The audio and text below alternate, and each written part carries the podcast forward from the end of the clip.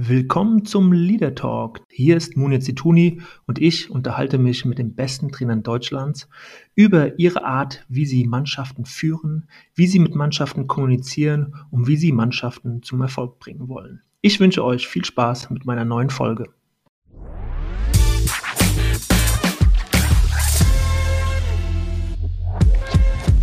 Ja, und ich begrüße euch da draußen für eine neue Folge vom Leader Talk. Ähm, heute eine Premiere, muss ich sagen. Uwe Gospodarek ist mein Gast und er ist der erste Torwarttrainer, den ich eingeladen habe. Und ich bin schon ganz gespannt, was äh, Gospo äh, über die Dynamik in einem Torhüter-Team sagen kann, was er über die Premiere seines Schützlings Schwäbe am vergangenen Samstag sagt und über vieles mehr. Er ist ein sehr erfahrener Mann und äh, schön, dass du heute mit dabei bist und eine Zusage gegeben hast für meinen Leader Talk, Gospo. Hallo Muni, ich freue mich natürlich auch sehr und bin sehr gespannt, was auf mich zukommt. Ja, äh, bin ich auch äh, jedes Mal. Äh, ein paar Notizen liegen hier natürlich. Ähm, äh, bin sehr interessiert daran zu hören, wie ein Torwarttrainer arbeitet auf allen Ebenen. Gehört natürlich auch eine psychologische Ebene dazu. Aber bevor wir so ins Detail gehen, stelle ich immer alle Trainer vor, äh, was sie bislang in ihrem Leben äh, so gemacht haben, wo sie gearbeitet haben. Ähm, ja, du bist ein sehr erfahrener äh, Torhüter selbst gewesen, beim FC Bayern gespielt, deutscher Meister 1994, äh, so steht es geschrieben. Ganz kurz dazu eine Frage, Gospo, welche Erinnerungen hast du an diese deutsche Meisterschaft? Ja, die Erinnerungen sind eigentlich sehr schön, auch wenn es schon sehr, sehr lange her ist. Das ist ja. ganz klar, weil deutscher Meister wirst du natürlich nicht jedes Jahr. Okay, die Bayern könnten jetzt behaupten, sie sind jetzt einige Jahre hintereinander geworden, aber damals war die Zeit halt ein bisschen anders. Da haben sich die deutschen Meisterschaften noch ein bisschen mehr verteilt. Und es war schon ganz was Besonderes, weil ich war natürlich äh, 2021 damals, durfte in dem Meisterjahr auch zwei Spiele, glaube ich, machen äh, und hast in der Champions auch, League auch gespielt? Habe ich auch mhm. gespielt, das war aber das Jahr drauf dann. Äh, 94, 95, da hatte ich zwei Champions League-Spiele gegen Göteborg und im Halbfinale gegen Ajax Amsterdam. Waren natürlich super Erfahrungen für mich und äh, die nimmt man natürlich gerne mit. Ja, und äh, es ist schon lange her. Du hast, warst ein sehr junger Torhüter. Du bist danach zum VfL Bochum, Kaiserslautern, Regensburg Burghausen, Gladbach und Hannover so deine aktiven Stationen.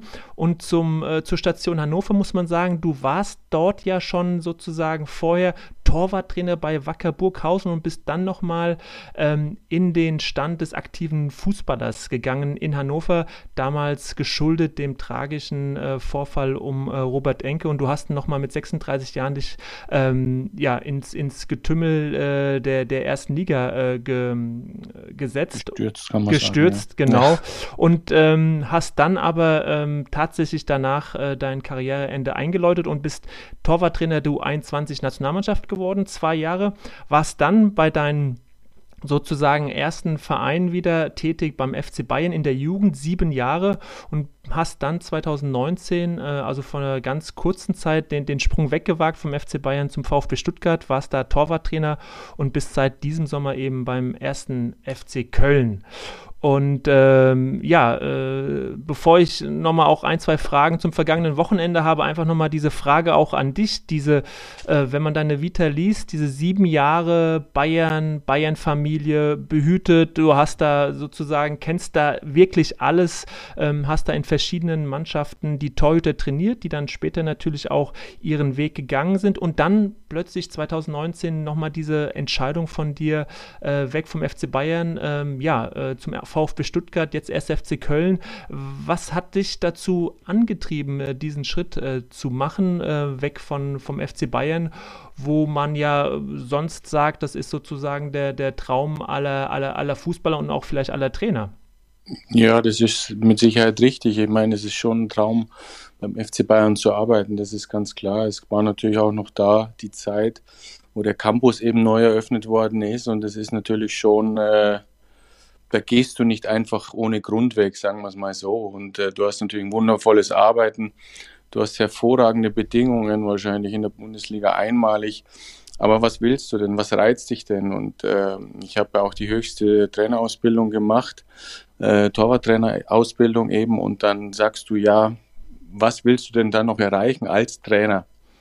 Und dadurch, dass du natürlich schon sehr spezifisch arbeitest, äh, logischerweise, ähm, siehst du die Entwicklung der Torhüter. Ich meine, ich habe bei Bayern immer so die Torhüter drei bis vier Jahre mitentwickelt, verfolgt, begleitet in dieser Zeit und du siehst natürlich dann schon, äh, was aus den 13-, 14-Jährigen dann wird, wenn du mhm. sie dann mit 17, 18 praktisch in den Seniorenbereich schickst. Äh, das ist dann schon schön, aber für dich selber, sage ich mal, ist es so, wenn du jahrelang als Spieler jedes Wochenende unterwegs warst in den Stadion, die Atmosphäre siehst, und äh, diese Emotionen eben lebst und die lebst du halt nur in der Bundesliga, sage ich mal. Zweite Liga ist ja auch schon wieder ein bisschen anders. Wenn du diese Emotionen erlebst, wie du sie jetzt auch bei uns jetzt am Wochenende erlebt hast, im Derby gegen Gladbach, dann ist es einfach so, das hat mir gefehlt, muss ich ganz ehrlich sagen. Und äh, du, du trainierst und es macht wahnsinnig Spaß, aber dieses Gefühl dann am Wochenende, warum du arbeitest, dass du, dass du diese Emotionen erlebst, egal ob jetzt positiv und negativ, das hat mir einfach gefehlt und ich wollte wieder in dem Profibereich arbeiten und beim FC Bayern war es halt so, dass, dass äh, eben das Gespann äh, Manu und, und Tapper hervorragend funktioniert, über Jahre schon. Äh, die zwei verstehen sich blind und das macht auch dann ein gutes Torwart-Trainer-Team aus und auch das Torwart-Trainer-Team insgesamt praktisch, dass, dass der Spieler und der Trainer eben, dass die Kommunikation passt. Und äh, wenn das eben gegeben ist, dann ist es einfach ein wundervolles Arbeiten. Und für mich war einfach klar, wie damals auch als Spieler, für mich klar war, ich komme hier halt einfach nicht weiter. Ich möchte was Neues probieren und so bin ich damals als Spieler auch weggegangen. Ich hätte wahrscheinlich auch äh, zehn Jahre auf der Bank sitzen können bei Bayern hinter Oliver Kahn, aber das wollte ich halt einfach nicht. Ich wollte spielen und deshalb habe ich den Schritt zu Bochum gemacht und so habe ich eben den Schritt jetzt vor äh, zweieinhalb Jahren zum VfB Stuttgart gemacht äh, durch meinen äh, Freund und, und, und Trainer von der damaligen U17 vom FC Bayern mit Tim Walter der mich dann eben nach Stuttgart geholt hat. Und dann hat sich das eben ergeben und eben diese Emotionen, die du dann hast oder auch, auch da siehst, wie du, wie sich Torhüter dann auch noch entwickeln können. Anfang 20 mit dem Gregor Kobel, mit Fabian Bredlo, das ist einfach super schön. Und, und wenn du jetzt siehst, was der Gregor abreißt in Dortmund, dann macht dann das natürlich auch schon ein bisschen stolz dann auch. Ja, da kommen wir auf jeden Fall auch nochmal äh, zu diesem Thema, deine Zusammenarbeit äh, mit Kobel. Ähm, du also zurück in den großen Arenen der Republik beim 1. FC Köln und du hast es jetzt äh, angesprochen, am Wochenende große Emotionen im rheinischen Derby 4 zu 1 und äh, da war so ein Fall, so ein Spezialfall für einen Torwarttrainer und hinterher äh, ja, wird Marvin Schwebe gefeiert, ähm, er viele Artikel werden über ihn geschrieben. Er ist Thema in der Pressekonferenz. Ähm, Baumgart lobt ihn natürlich. Er hat eine fast fehlerfreie Partie abgeliefert. Und der Name des Torwarttrainers äh, fällt da kaum und trotzdem bist du derjenige, der ihn am besten kennt, der ihn sozusagen auf dieses Spiel vorbereitet hat. Wie ähm, gehst du mit so einer Situation um, wenn, wenn eigentlich alles auf die Leistung deines Schützlings schaut? Du weißt, was er kann. Er muss es aber dann auch bringen in so einem Spiel wie gegen Gladbach. Ähm, worauf kommt es da an? Ist das einfach ähm, Erfahrung? Geht man da mit Ruhe und Gelassenheit an? Oder welche, welche Vorgehensweise hast du in so einer Woche gehabt? Die Woche läuft eigentlich ganz genau ab, wie jede andere Woche auch. Also äh, wieso soll ich da irgendwas anders machen? Äh, ich mache ja den Kerl nicht verrückt, dann genau. ich auf einmal alles auf den Kopf stelle. ja. Ich meine, äh, ich habe den oder ich begleite jetzt die Torhüter vom 1. FC Köln seit äh, seit Juli und äh, es ist ein hervorragendes äh, Team im, im, im Gesamten mit den vier Jungs und, und mit mir dann eben auch, die sich natürlich auch erstmal kennenlernen mussten und äh, mittlerweile weiß ich, wie jeder tickt.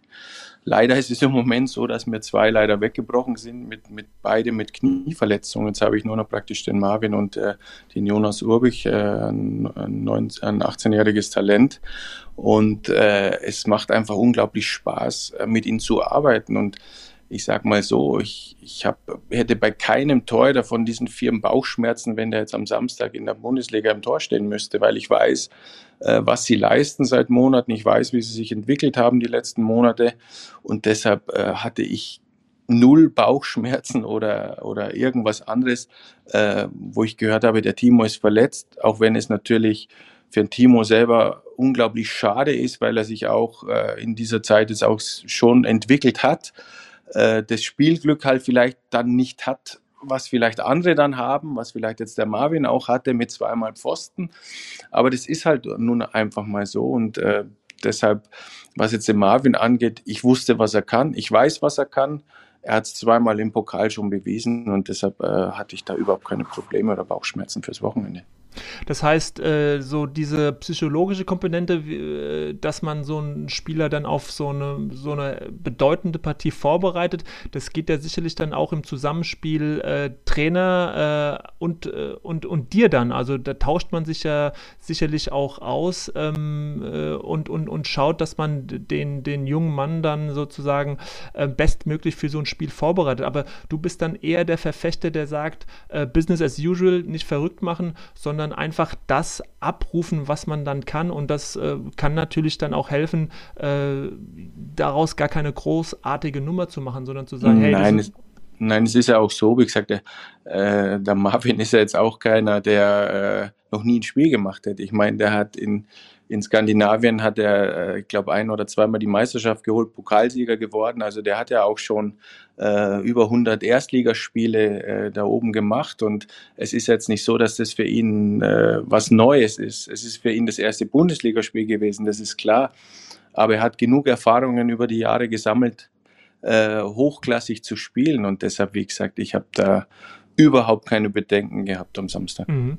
Ähm, wie würdest du grundsätzlich so das Verhältnis zu deinen Torhütern, wenn du das äh, nicht nur jetzt beim FC Bayern in der Jugend siehst, sondern vor allen Dingen natürlich dann so Brennglas in der Bundesliga, ähm, Stuttgart und auch Köln. Äh, wie würdest du das Verhältnis beschreiben? Ist das eher so eine partnerschaftliche Beziehung? Äh, ist es äh, schon was, weil ne, man kennt das ja, da sind immer drei, vier Jungs, die ackern da an der Seite, solange dann auch die Mannschaft in einem anderen Training ist. Also da geht es ja auch darum, die Leute anzutreiben, sie zu fordern. Wie siehst du dich? Wie würdest du deine Rolle beschreiben, äh, wenn es da ein Wort geben würde?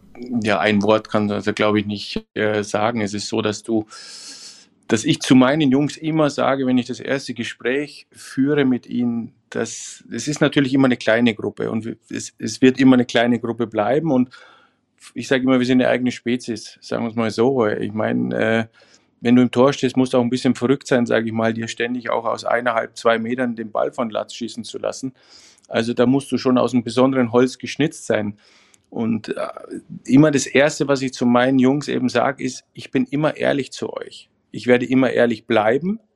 Und solange ich was zu meckern habe, praktisch ist alles gut. Wenn ich mal nichts mehr sage, seid ihr entweder perfekt oder ich habe die Hoffnung verloren. ja, okay. und äh, deshalb werden die von mir immer die Wahrheit hören, weil es bringt nichts, wenn ich in Honig um den Mund schmier und sage, ah, du bist der Beste, den kannst nicht halten, dabei muss er halten. Also das, das wissen ja auch, das wissen ja auch in den Analysen, wenn wir Analysen machen. Ich sage ihnen immer sofort, was mir auffällt. Ich sage ihnen immer sofort, äh, wie ich mir das vorstelle und ich sage ihnen dann auch, äh, wie wir es umsetzen können. Und dann ist es aber so, der Torwart muss es ja umsetzen.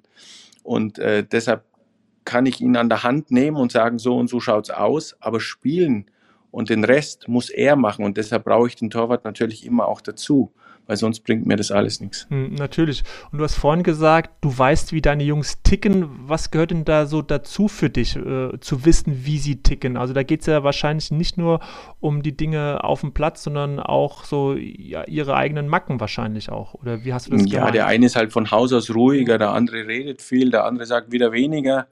Ähm, Timo, wie gesagt, den muss ich auch kennenlernen. Ich habe ihn zwar von der U21 gekannt, aber da war er jetzt auch nicht so so äh, oft dabei und ich kannte ihn halt eben nur aus dem Fernsehen und habe halt so ein gewisses Bild von ihm gemacht und dann siehst du ihn auch im Training und es ist einfach so, das Schwierige ist halt, der Timo ist mittlerweile 28, 29 Jahre alt und wenn du da in gewissen Fahrwasser drin bist, dann dauert es halt eine gewisse Zeit, es aufzubrechen und du wirst in Stresssituationen, fällst du dann natürlich immer mal wieder in dein altes Muster zurück und das gilt es eben dann zu verbessern, ihn immer wieder darauf hinzuweisen, Dinge im Training umzusetzen, Erfolgserlebnisse zu haben. Und das ist ja das Wichtige. Ich kann ihm ja viel erzählen, aber wenn er kein Erfolgserlebnis im Spiel hat, dann denkt er wieder zu viel nach und dann äh, fällt er in sein altes Bild wieder zurück. Und so war es eben beim Gregor Kobel genauso, der auch am Anfang, in unserer Anfangszeit,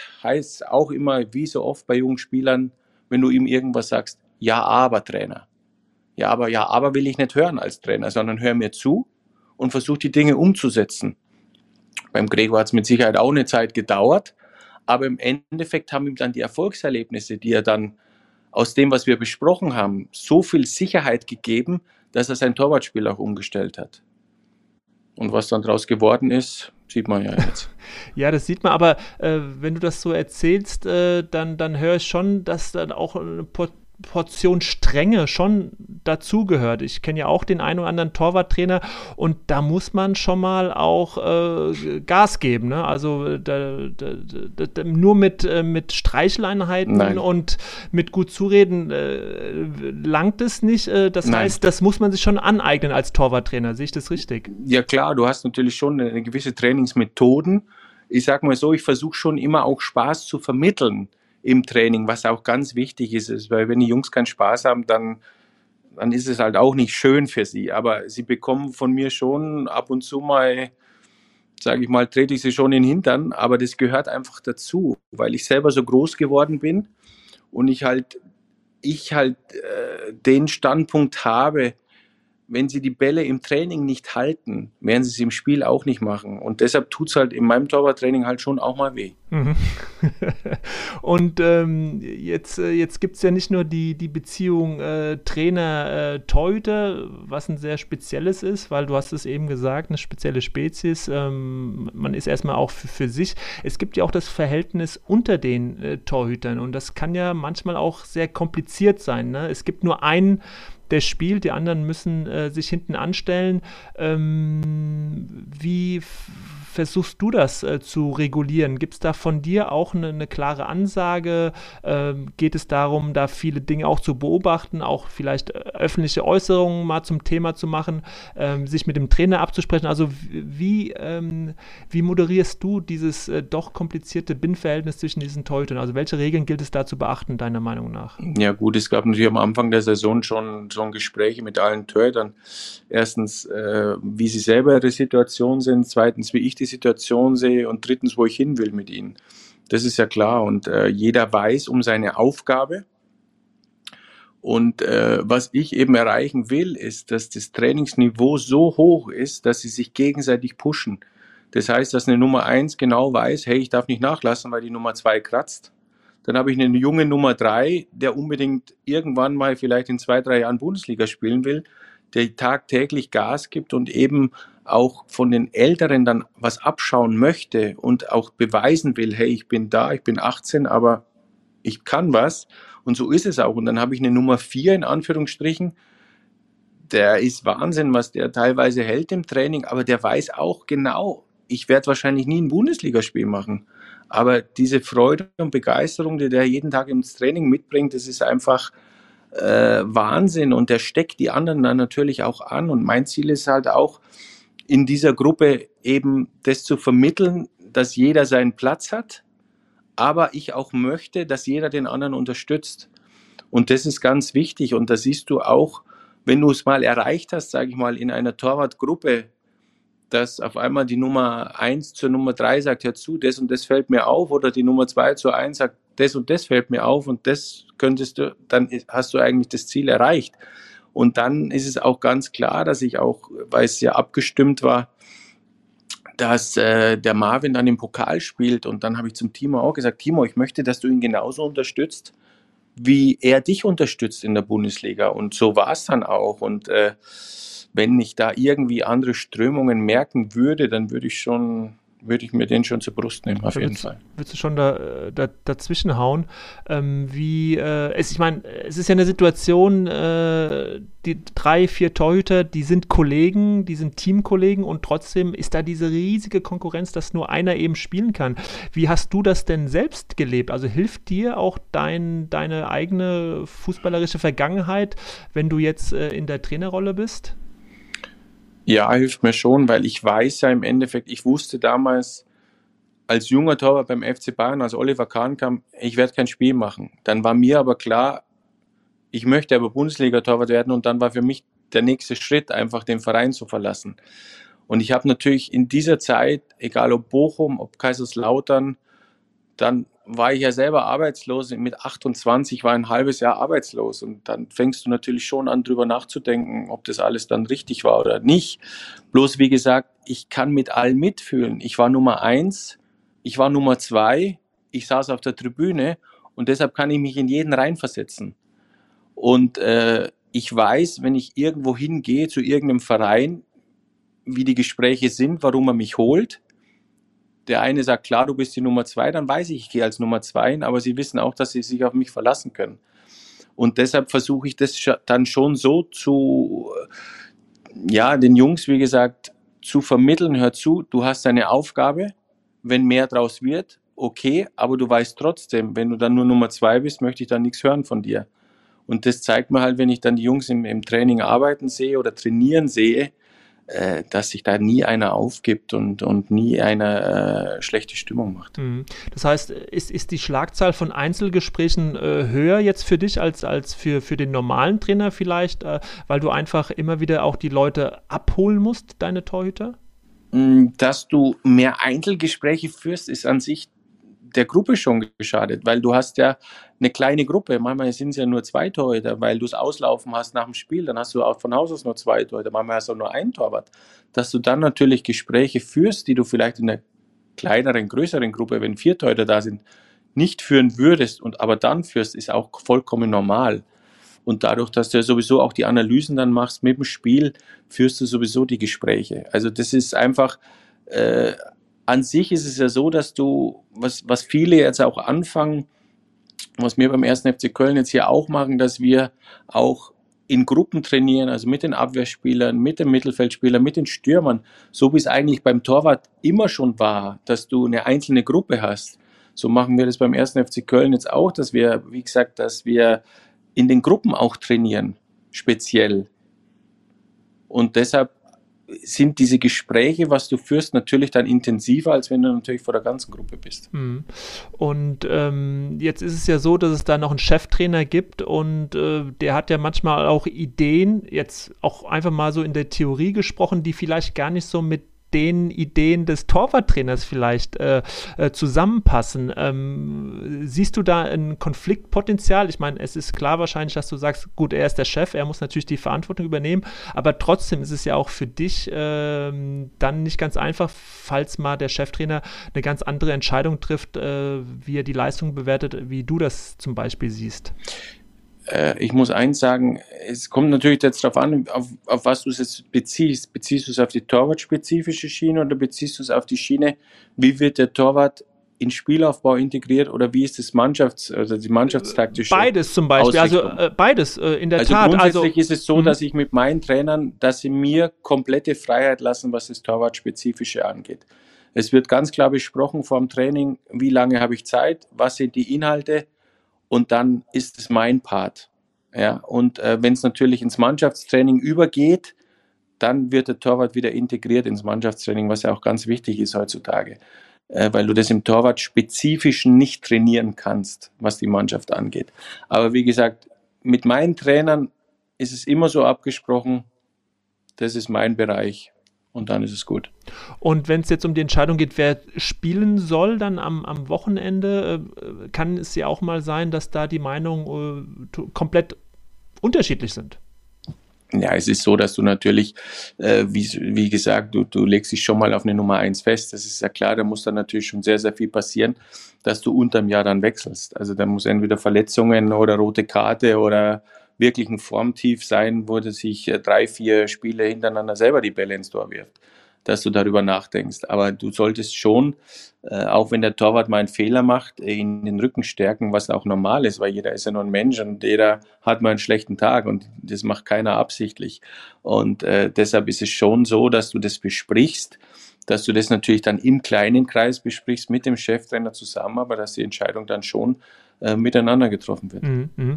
Jetzt hast du vorhin auch kurz äh, äh Tapper, also ähm, Toni Tapalovic und Manuel Neuer genannt. Ma Manuel Neuer, äh, ja, über Jahre der weltbeste Torhüter, also wirklich so ein Beispiel für, ein, für einen herausragenden Torhüter. Äh, Tapalovic, der Trainer sozusagen, der ihn seit Jahren begleitet ähm, und den sich sozusagen Manuel Neuer auch äh, gewünscht hat als, als eine absolute Vertrauensperson. Ist das so eine, eine, eine Traumkonstellation dann für den Trainer? Trainer als auch für den Teuter, als auch für den Verein natürlich dann. Also würdest du diese beiden äh, schon so ein bisschen herausheben? Und die andere Frage natürlich, ähm, wenn so ein Teuter dann sich seinen Trainer mitbringt oder aussucht, äh, ähm, da gibt es sicherlich auch eine Meinung, dass man sagen kann, äh, ist das immer hilfreich? Also da könnte auch vielleicht ein anderer Input nach ein paar Jahren vielleicht auch ganz gut tun. Also da gibt es ja sicherlich auch zwei Perspektiven.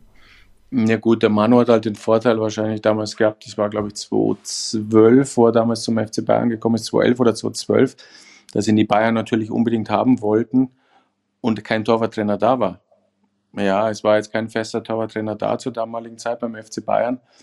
Und dann, äh, wie gesagt, wird der Manu den Vorschlag gemacht haben, äh, dass er eben äh, den Tapper möchte. Und wie gesagt, ich meine, die zwei harmonieren hervorragend. Der Manu ist mit, mit äh, seit Jahren der weltbeste Torwart, sage ich mal. Und dann können die zwei nicht so viel falsch machen. Mhm. Also eine, eine, eine, Konstellation, die, äh, wenn das Vertrauen dann auch äh, so da ist, also wenn, wenn Trainer als auch Torhüter genau wissen, was der andere denkt äh, und, und will, ähm, natürlich dann auch in Drucksituationen, das, das hilft natürlich dann äh, beiden als auch der Mannschaft und den Erfolg des Vereins. Das mit Sicherheit, wobei man natürlich dann auch sagen muss, wenn du das ging nur in dieser Konstellation wahrscheinlich auch zu dieser Zeit. Wenn jetzt, sage ich mal, äh, irgendwo anders der Trainer gewechselt wird oder wenn du ins Ausland gehst, äh, da sind einfach diese Torwarttrainer auch fest im Verein oder im, Aus, im, im, im, Ausland ist es auch so, dass es immer ein gesamtes Team gibt. Also wenn dann Pochettino nach Paris geht, dann hat er seinen Torwarttrainer dabei, egal wer da ist. Und äh, das sind dann manchmal Konstellationen, die sind halt so und bei Bayern war es halt damals so, dass eben keiner da war. Und seitdem funktioniert es halt hervorragend. Mhm. Und ähm, ist es so, dass es auch manchmal äh, vielleicht schon auch für dich so, so Gespräche gegeben hat, die natürlich dann vertraulich bleiben, die du dann dem Cheftrainer auch nicht mitteilst, die Inhalte, weil es eben ein vertrauliches Gespräch äh, gewesen ist und der Teute auch äh, klar macht, äh, dass er das, was er dir jetzt da sagt, äh, was vielleicht äh, auch andere Themen betrifft, nicht will, dass es äh, zu einem anderen dann getragen wird. Also ist da schon auch so eine Konstellation, dass du da zu nicht nur Trainer bist, der, der Streets, der, der antreibt, sondern auch so eine Vertrauensperson, der gewisse Geheimnisse Geheimnisse auch für sich behalten muss. Ja, natürlich. Äh, wenn du äh, eine gewisse Basis aufbaust zu den Jungs und eben mit ihnen sprichst, oder im Jugendbereich ist es natürlich schon auch so oft gewesen, dass sie dir oft das Herz ausgeschüttet haben. Und äh, das natürlich auch ein Alter ist mit 15, 16, 17, 18, wo die ganze Pubertät und, und Schule und, und äh, die erste Liebe und weiß ich was alles dazu kommt. ja, es ist halt so. und er spielt ja. und der andere spielt nicht. Ich meine, da erlebst du schon viele. Also ich habe schon äh, viele Teurer gehabt bei Bayern auch, die äh, Rotz und Wasser geheult haben, weil sie sich halt einfach mal geöffnet haben. Und das sind schon Gespräche dann, die gehen dir dann schon nahe und da ja, es ist manchmal schon nicht so einfach. Dann du halt den Jungen einfach auch mal gerne in den Arm nehmen und sagen, ja, alles ist gut, ja, es ist auch nur Fußball hier, ja. Und äh, solche, solche Zeiten gibt's und, und, und die Gespräche und die bleiben natürlich schon in den, in den, in den mhm. vier, vier, vier natürlich. Decken, Wänden mhm. und hier und, und dann ist das auch okay. Also da geht dann auch nichts nach außen und diese, äh, dieses Vertrauen sollten die Jungs dann schon auch haben. Mhm. Ähm also um nochmal auch auf diese, auf diese psychologische Ebene zu gehen, du hast ja, wie auch eben gesagt, die, die Fußballlehrerausbildung, also die Torwarttrainerausbildung ja. gemacht. Ist dieses Thema, äh, glaubst du, ist man da geschult genug? Äh, wird dieses Thema ausreichend ähm, aufgezeigt, äh, behandelt? Oder ist einfach die Realität, die Realität und der Alltag mit dem Bundesliga und dem Druck nochmal was ganz anderes? Ich glaube, dass, es, äh, dass du das alles gar nicht lernen kannst oder sagen kannst, oh, das komme ich jetzt von der Schulbank. Ich glaube, das ist äh, die Erfahrung, die du selber über Jahre gemacht hast, die du selber über Jahre als Trainer gemacht hast, die du selber über Jahre als Spieler gemacht hast. Und ich muss ja sagen, ich habe ja dieses ganze, ich habe ja alles mitgemacht, was das angeht. Von der, von der Schülernationalmannschaft über die Olympiamannschaft, über Bundesliga, über Arbeitslos. Ich habe ja das alles selber erlebt. Und es ist jetzt nicht so, dass ich sagen kann, ich habe es gelesen äh, und der und der hat das gesagt, sondern ich habe es selber erlebt und weiß, wie man sich fühlt. Und deshalb glaube ich schon, kann ich das, äh, äh, habe ich da schon einen gewissen Erfahrungsschatz, den ich dann auch mit Sicherheit weitergeben kann. Mhm. Und wenn wir jetzt nochmal aufs Fußballerische auch gehen, du hast ja eben gesagt, du hast da eine, eine relativ große Freiheit. Ähm, es gibt da sicherlich verschiedene Schulen auch. Ich meine, es ist klar, dass jeder sich heutzutage wünscht, einen Teute, der mitspielt, der sozusagen äh, neuer-like äh, auch äh, wirklich äh, herausragend äh, mit dem Ball umgehen kann, mit eingebunden wird. Ähm, trotzdem nochmal die Frage auch an dich, äh, so unterschiedliches Torwarttraining, Torwartschulen. Wie, wie würdest du denn in, in paar Sätzen so deine Philosophie des Torwartspiels benennen? Und äh, in Abgrenzung zu, zu vielleicht auch anderen äh, Schulen sehen? Ich sag mal so, äh, es gibt mit Sicherheit einen roten Faden, den es gibt.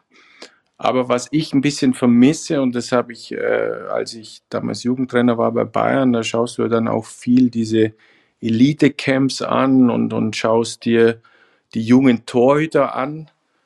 Und irgendwann habe ich dann mal zum, zum Marc Ziegler gesagt und zum äh, Jörg Daniel, die, die da zuständig sind, auch für die Ausbildung da und, und äh, für die Inhalte und fürs Training, habe ich gesagt, ich wüsste jetzt nicht, welchen Torwart ich nehmen soll, weil für mich alle gleich sind.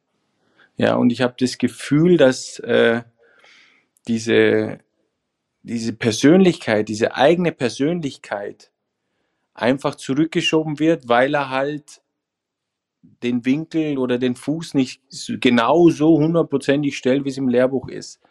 Aber das machen ja diese, diese Top-Torhüter aus. Also wenn ich mir jetzt Manuel Neuer anschaue, der ist Weltklasse, weil er er ist. Und er ist einmalig. Und deshalb haben wir das Problem, glaube ich, in Deutschland. Es heißt ja, wir haben da nach Neuer, Ter Stegen, Trapp, äh, Leno und wie sie heißen, ist nichts mehr da. Ja, also sie haben Angst, dass wir diese Lücke, dass die einfach zu groß wird. Und das ist halt, glaube ich, schon das Problem gewesen oder ist das Problem in der Ausbildung, dass jedem Torhüter praktisch das, die eigene Persönlichkeit genommen wird, weil er in ein gewisses Schema gepresst wird. Und das ist halt schade, weil es gibt halt Dinge, die der halt herausragend vielleicht macht, was ein anderer nicht macht, aber dadurch, dass er eben da reingepresst wird, ihm das genommen wird. Und das finde ich halt schade. Und deshalb bin ich jetzt keiner, der da hundertprozentig sagt, du musst es jetzt genau so machen, so wie es da steht, sondern wenn der dieses, dieses Außergewöhnliche hat, dann lasse ich ihm das. Weil das macht ihn ja aus. Mhm. Also du schaust dir am Ende das Resultat, das Ergebnis an und, und, und den Weg, den kann jeder dann für sich suchen, also entsprechend seiner individuellen Qualitäten und Eigenschaften. Mit Sicherheit. Aber wie gesagt, es gibt schon einen roten Faden und auch gewisse Dinge, wie ich mir das vorstelle. Aber es ist jetzt nicht so, dass ich ein Handbuch hier habe und sage, so und so ist es oder so und so muss es ausschauen, sondern das bringt die Erfahrung mit und du sprichst mit dem und dann versuchst du den dahin zu begleiten, dass er sich eben verbessert, dass er dieses Außergewöhnliche beibehält und diese Schwächen, die er in Anführungsstrichen hat, tagtäglich verbessert und da auch sehr gut wird. Und deshalb äh, ist da eben mein Ding jetzt oder meine Philosophie ist jetzt so, dass ich sage, ich möchte eben dieses Außergewöhnliche nicht nehmen, sondern ich möchte ihn darin bestärken, dass er darin weiter eben bleibt. Und wenn ich eben höre, ah, du musst jetzt der neue Manuel Neuer werden oder das wird es nie mehr geben. Den gibt es nur einmal und da kannst du machen, was du willst also den Rücken stärken, diese individuelle Persönlichkeit fördern.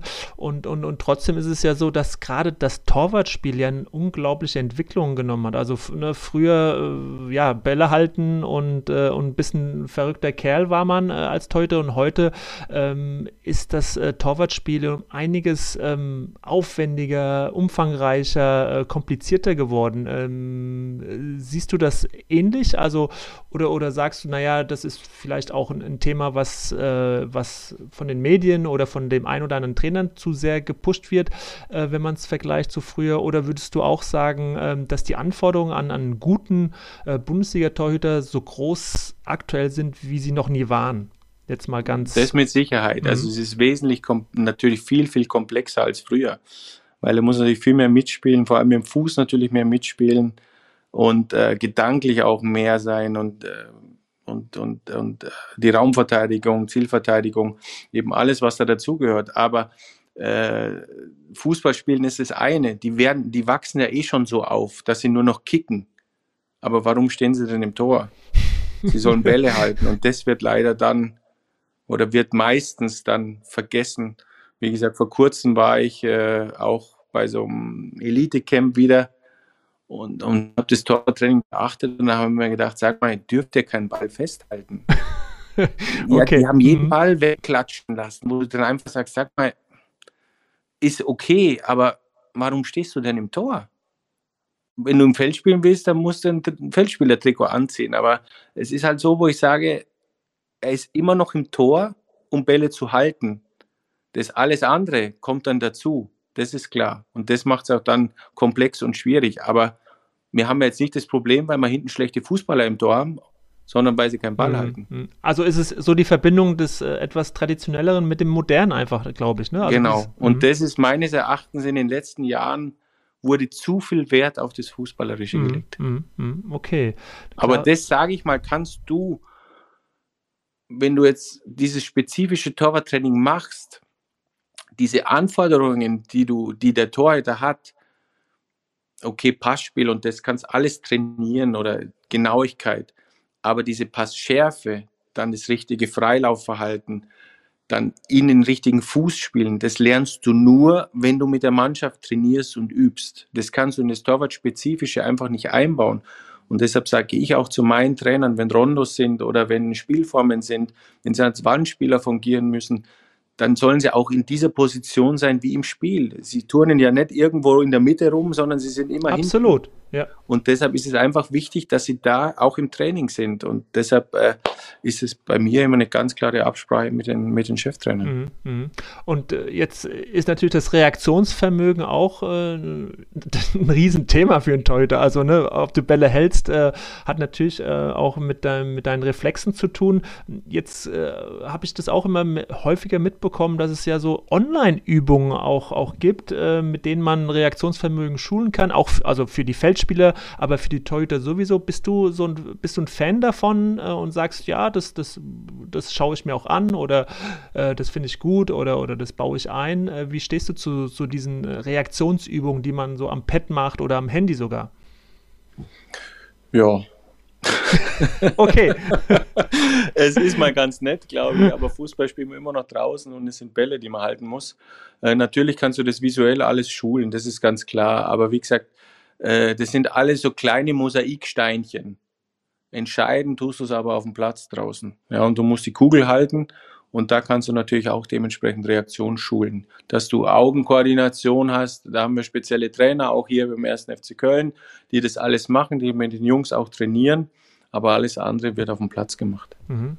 Und ähm, jetzt äh, ist der Name Oliver Kahn schon häufiger gefallen. Du hast Manuel Neuer auch, äh, auch beim FC Bayern äh, erlebt. Ähm, die, die mentale Komponente, von der spricht man ja auch immer und, und sagt, das, das macht dann einen, einen guten Torhüter dann aus, im Unterschied zum, zum etwas schlechteren, dass er eben ähm, ja, einfach diesen Druck aushält, äh, in, in besonderen Spielen da zu sein. Ähm, ist das einfach gegeben? Du hast viele äh, Top-Torhüter erlebt, äh, warst selbst ein Bundesliga-Torhüter. Wie hast du dich denn gepusht? Wie hast du versucht, mental auch sozusagen da zu sein in diesen Momenten. Gibt es da ein Patentrezept oder ähm, hängt das viel von Trainingsarbeit ab? Was ist so dein, dein, dein Blick darauf, auf, auf dieses, äh, ja, wenn man immer so sagt, Mensch, äh, Torhüter hält einen Druck aus, der ist in Spielen, entscheidenden Spielen da. Wie kann man sowas äh, tatsächlich äh, sich aneignen? Ich glaube, trainieren kannst du das nicht. Ich glaube, du bist so als Typ oder du bist nicht so als Typ. Und äh, das Einzige, was du nicht als Torwart machen darfst, ist nachdenken. Ja, wenn du anfängst zu denken, ist eigentlich schon vorbei. Du musst frei sein vom Kopf und du musst dich einfach nur auf das Spiel fokussieren und das ist das Wichtigste und äh, ich glaube, äh, es gibt Torhüter, wenn sie einen Fehler machen, denken sie halt nach und das ist eigentlich der größte Fehler, den du machen kannst und andere wischen sich den Mund ab und sagen, ja, es geht weiter. Und äh, das trennt dann die Spreu vom Weizen und äh, einfach lernen aus den Fehlern, die du machst, äh, da die richtigen Schlüsse ziehen und dann eben gestärkt daraus gehen. Mhm. Was war denn, wenn du jetzt mal auf deine eigenen äh, Laufbahn auch nochmal schaust, dein, dein, deine in deinen Augen beste Zeit und, und was hat dazu geführt, dass es deine beste Zeit wurde? Also welche Komponenten waren da wichtig? die beste Zeit, was heißt, ich kann sagen, die beste Zeit war mit Sicherheit die ersten zwei Jahre in Bochum, wo einfach äh, zweite Ligameister, dann sofort Fünfter geworden, wo einfach alles super lief. Äh, das, du hast eine gewisse gewissen Rhythmus gehabt, du hast Erfolge gehabt, äh, das Torwarttraining hat gestimmt. Im dritten Jahr war es dann bei mir leider so, soll jetzt keine Ausrede sein, aber ja. du stehst sicherlich so, nicht für Ausreden, Gospo. Dass der Ralf Zumdick damals seinen Fußballlehrer gemacht hat und das war mein Torwarttrainer zur damaligen Zeit und der war die ganze Woche halt nicht da.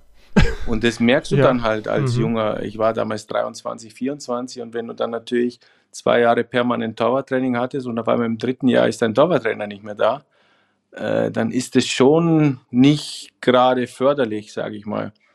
Und da war auch so ein gewisser Bruch dann bei mir nach dieser Zeit, wo es nicht so gut lief. Und äh, dann, äh, wie gesagt, war der Wechsel nach Kaiserslautern mit Verletzungen und so weiter und so fort. Und dann, ja, mhm. das heißt, dann nimmt äh, es halt seinen mhm. Lauf sagen wir mhm. mal so. Ja, ja, natürlich. Leider dann negativ. Ja, aber du hast ja eben auch, auch wichtige Dinge äh, festgestellt. Also, also der Rhythmus, also Spielrhythmus, äh, dann Erfolg, ne? also die, die Brust schwillt, man, man ist, hat einfach Selbstvertrauen und dann einfach ein gutes Torwarttraining, ein guter Torwarttrainer. Also diese drei Dinge, die du jetzt gesagt hast, die sind dann schon mitentscheidend dafür, dass du jetzt auch damals aus deiner Sicht da so eine gute Zeit auch hattest. Mit Sicherheit. Also ich denke mal schon, dass es, es gibt ja dieses Sprichwort, so wie du trainierst, so spielst du auch. Ja? Und äh, wenn du natürlich auf einem gewissen hohen Niveau ständig trainierst, dann spielst du auch dementsprechend in dieser Qualität. Und äh, deshalb ist es jetzt auch wichtig, auf mein Torwarttraining bezogen, dass das Niveau in der Gruppe einfach hoch ist, weil sich die alle gegenseitig nach oben ziehen und dadurch macht die Gruppe stärker. Und ich glaube schon, dass das äh, sehr, sehr, sehr viel ausmacht. Mhm, mhm. Ja, absolut. Und ähm, ich will dir unbedingt noch eine Frage stellen, bevor wir so langsam auch schon zum Ende kommen, Gospo, zu, äh, zu Kobel, den du in, in Stuttgart hattest, der jetzt in, in Dortmund ist, das ist ein herausragender Torhüter ist.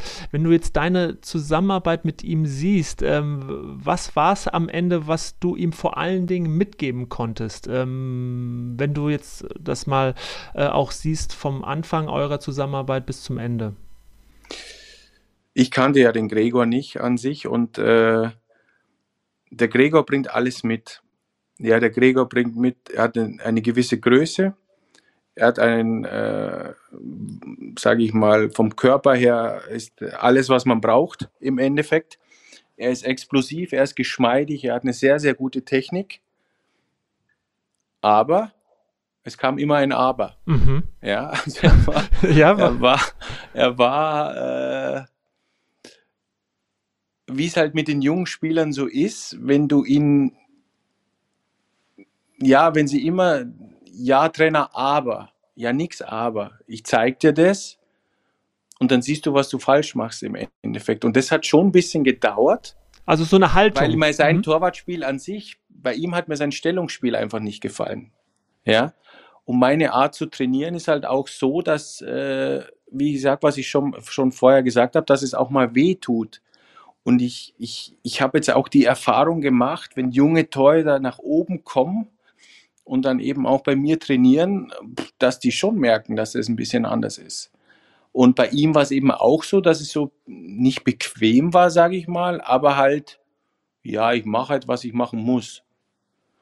Und äh, er hat mich kennengelernt, ich habe ihn kennengelernt.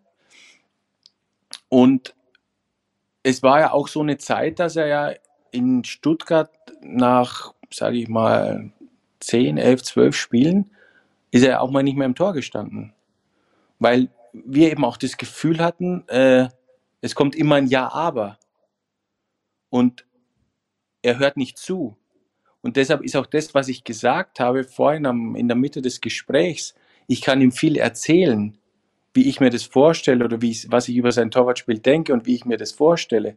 Hat er aber keine Erfolgserlebnisse, dann sagt er, was erzählt mir der hier die ganze Zeit? Ich fühle mich so und so besser, aber ich möchte das so und so machen.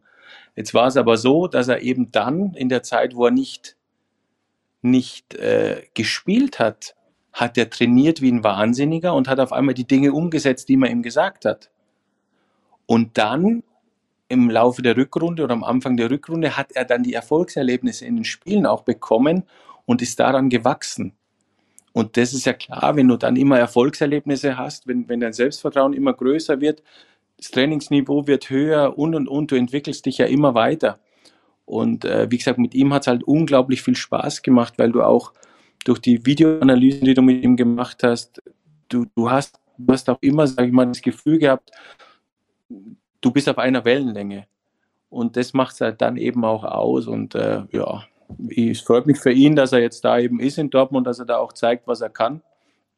Und ich glaube, sein Weg ist noch lange nicht vorbei. Mhm. Das heißt, äh, er hat äh, es angenommen, äh, sich zu verändern, also offen zu sein für Veränderungen, ja. Dinge anzunehmen. Und das ist ja wirklich äh, gerade dann für einen noch relativ äh, am Anfang seiner Karriere stehenden Torhüter ja ein ganz, ganz wichtiges äh, Merkmal dann auch für die, für die weiteren Jahre. Also auch dann zu sehen, aha, da passiert dann auch was, ne? wenn ich mich mal öffne und mal ähm, vielleicht den Weg verlasse, weil da jemand ist, der sich vielleicht ein bisschen besser auskennt. Also ich glaube, ein wichtiger Lernprozess für Kobel gewesen, definitiv. Das denke ich auch, dass es wichtig war, aber wie gesagt, er ist trotzdem im Tor gestanden, er hat die Bälle gehalten.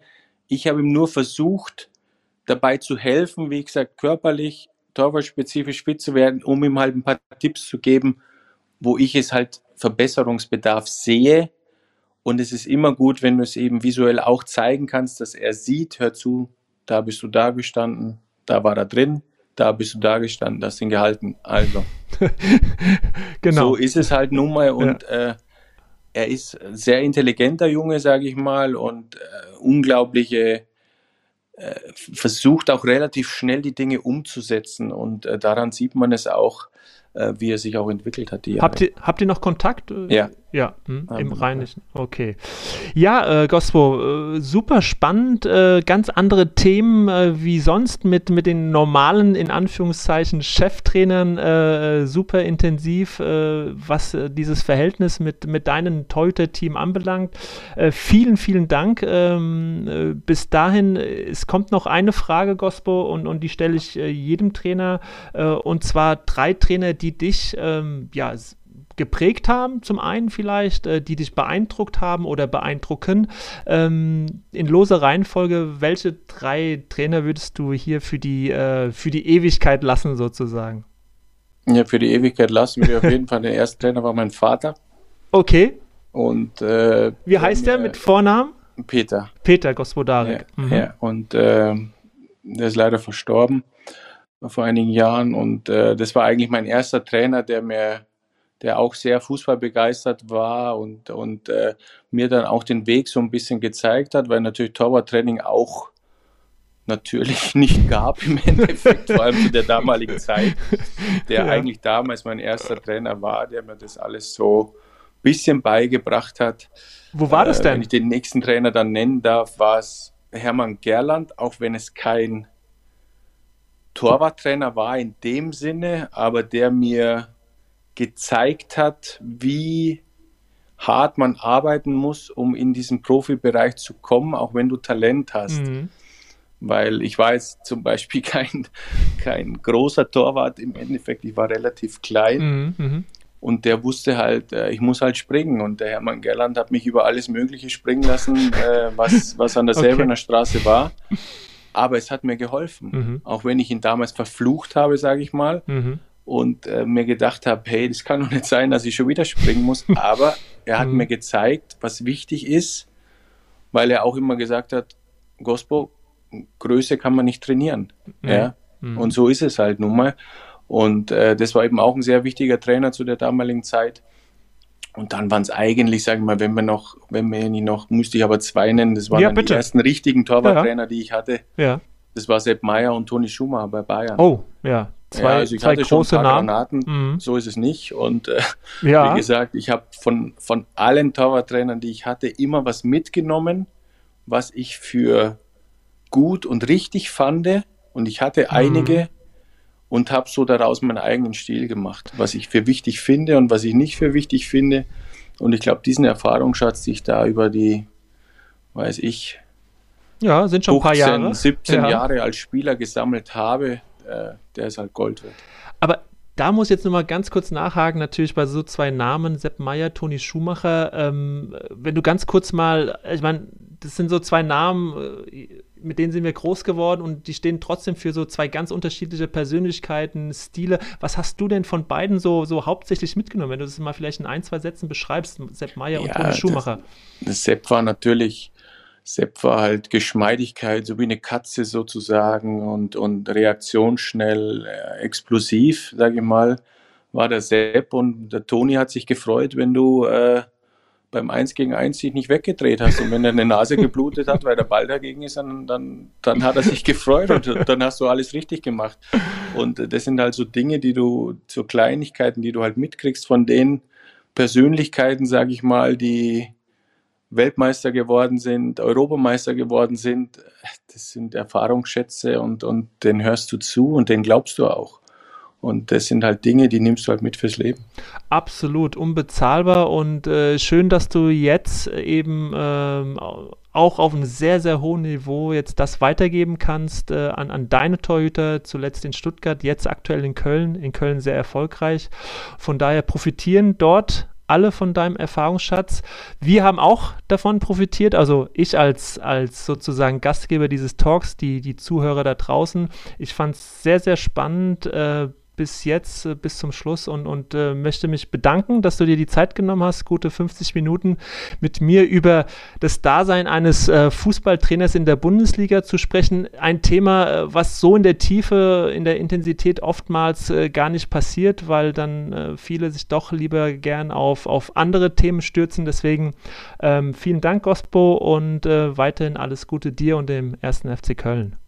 Vielen Dank, Mona. Bedanke mich auch bei dir. Für mich war es jetzt auch eine neue Erfahrung, in so, einer, in so einem Podcast äh, da beteiligt zu sein und es hat sehr viel Spaß gemacht. Ich danke dir. Vielen Dank. Mach Werbung für uns und äh, wir sprechen uns bald wieder. Bis dann. Alles klar. Danke. Tschüss. ciao. ciao, ciao.